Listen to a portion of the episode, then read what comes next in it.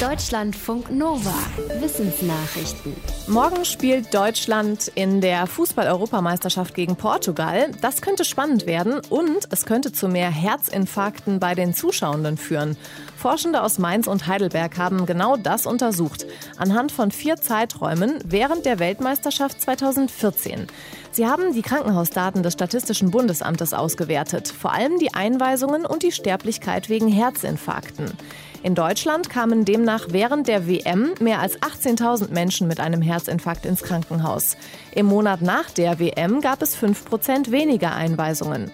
Die Studie ist nicht die erste zu dem Thema. Schon nach der Weltmeisterschaft 2006 hatten Forschende aus München festgestellt, dass spannende Fußballspiele das Risiko für Herzanfälle in der Bevölkerung mehr als verdoppeln.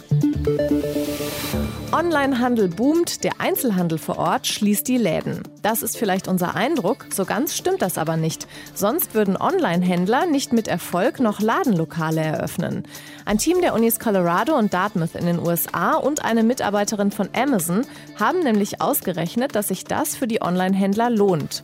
Dabei geht es vor allem um Produkte, die man typischerweise eher im Laden kauft, weil man sie anprobieren oder testen muss. Anhand von Verkaufsdaten einer US-Outdoor-Kette haben die Marketing-Experten errechnet, dass Firmen mit solchen Produkten im Ladenlokal mehr Neukunden binden können, die anschließend dann auch online kaufen. Die Einnahmen könnten so um 40 Prozent steigen und die langfristigen Verkäufe zulegen.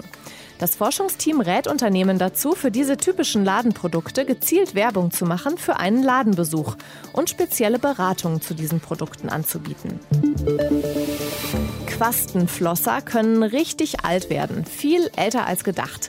Anhand fossiler Fundstücke aus dem Pariser Naturkundemuseum haben Forschende herausgefunden, dass das Alter der Knochenfische bisher falsch eingeschätzt wurde. Bislang hat man eine Art Jahresringe an den Flossen gezählt. So kam man darauf, dass die Tiere höchstens 20 Jahre alt werden.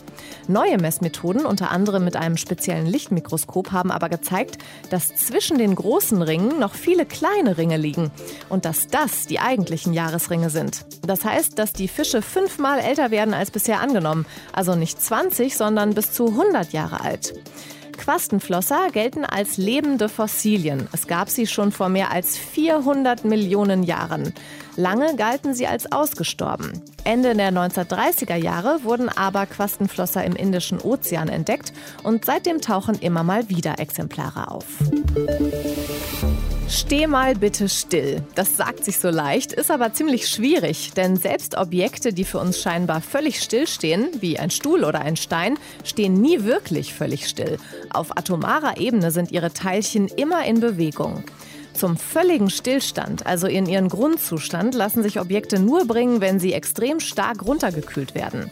Das ist Physikerinnen und Physikern jetzt zum ersten Mal auch bei einem größeren Alltagsgegenstand gelungen. Zumindest fast.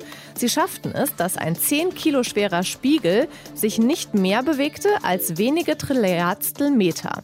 Dazu hatten die Forschenden den Spiegel fast bis auf den absoluten Nullpunkt runtergekühlt. So wird in der Physik die tiefste mögliche Temperatur bezeichnet. Sie entspricht minus 273,15 Grad Celsius.